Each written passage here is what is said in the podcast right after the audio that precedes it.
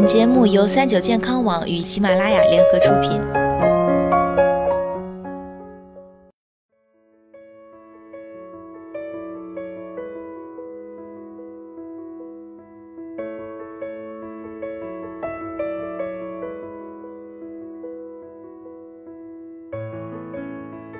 嗨，大家好，欢迎收听今天的健康养生小讲堂，我是主播探探。慢阻肺啊，全称是慢性阻塞性肺部疾病 （COPD）。很多人不知道这种疾病，但实际上呢，常常存在于大家周围。我国慢阻肺患者高达一个亿，也就是说，年龄在四十岁以上，平均每七个人中就有一个慢阻肺患者。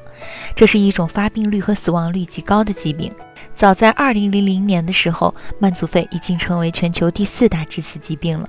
到了2018年，世界卫生组织的统计数据显示，它的死亡率全球第三。有慢阻肺的患者说，就像是有一块石头压在你胸上，呼吸困难，喘不上气。慢性肺早期患者可能会觉得有点喘气，有点咳嗽，当走路都会出现呼吸困难的表现，可能就到了慢阻肺的中晚期了。慢阻肺患者啊，常常有合并症，但合并症的出现与肺功能和慢阻肺本身的严重程度没有直接的关系。慢阻肺最主要的致病因素就是吸烟，大部分发生在长期抽烟的中老年人身上。很多患者的合并症是与吸烟、年龄相关的其他疾病有关系，如心血管疾病、骨骼肌功能障碍、代谢综合征、骨质疏松、抑郁、焦虑和癌症。当然，慢阻肺也会增加其他疾病的患病风险，大家可千万别小看了合并症，它们是影响慢阻肺患者住院和死亡风险的独立危险因素，对慢阻肺患者的生活质量、反复住院的次数以及寿命的长短都有很大的影响。治疗慢阻肺呢，需要医生的专业方案，但与此同时，患者也应该学会自我管理，进而减轻症状，降低急性加重的发生。什么是急性加重呢？急性加重呢，就是平时会有一些症状，在急性加重期，症状会比平时严重很多，此时需要住院，需要输液或者服药。急性加重会明显缩短患者的生存期，增加死亡率，生活质量的大幅度下降。慢阻肺患者自我管理的第一步是戒烟，这同样也是最重要的一步。吸烟的患者一定要戒烟，不吸烟的要远离二手烟。第二，提高身体素质，改善自身的运动能力，改善健康状况。平时可以散步、打太极等等，千万不能因为活动后呼吸困难就窝在家里不去活动。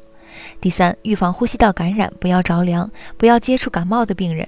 接种疫苗能够降低慢阻肺急性加重的可能性，建议在快进入冬季的时候接种流感疫苗和肺炎疫苗。第四，要坚持个体化的长期规律用药。不要咳嗽咳痰少就停药，严重了再吃药。之所以强调个体化的治疗，是因为每一个人的病情不一样，服用的药是有差别的，所以不能看别人用什么药，自己也用什么药。正确的做法应该是到门诊就诊，找到自己合适的治疗方案。第五，要有合理的营养支持。慢阻肺的合并症中有骨质疏松和骨骼肌肉发育不良，这有些会跟平时自身营养支持不足是有关系的。第六，生活中注意保护呼吸道。如果在家里做饭啊，窗户尽量开着通风，要打开抽油烟机。做完饭后呢，抽油烟机要多开一会儿，尽量把生物燃料和对室内空气的污染降到最低。室外空气污染严重天气减少外出，在家里使用空气净化装置，外出时要戴好口罩。第七，病人要记得定期复查。慢阻肺看似不可怕，但与死亡率息息相关。得了慢阻肺，生活质量明显下降，因此远离致病因素尤为关键。好了，今天的节目到这里就要和大家说再见了。我是主播探探，我们下期再见吧。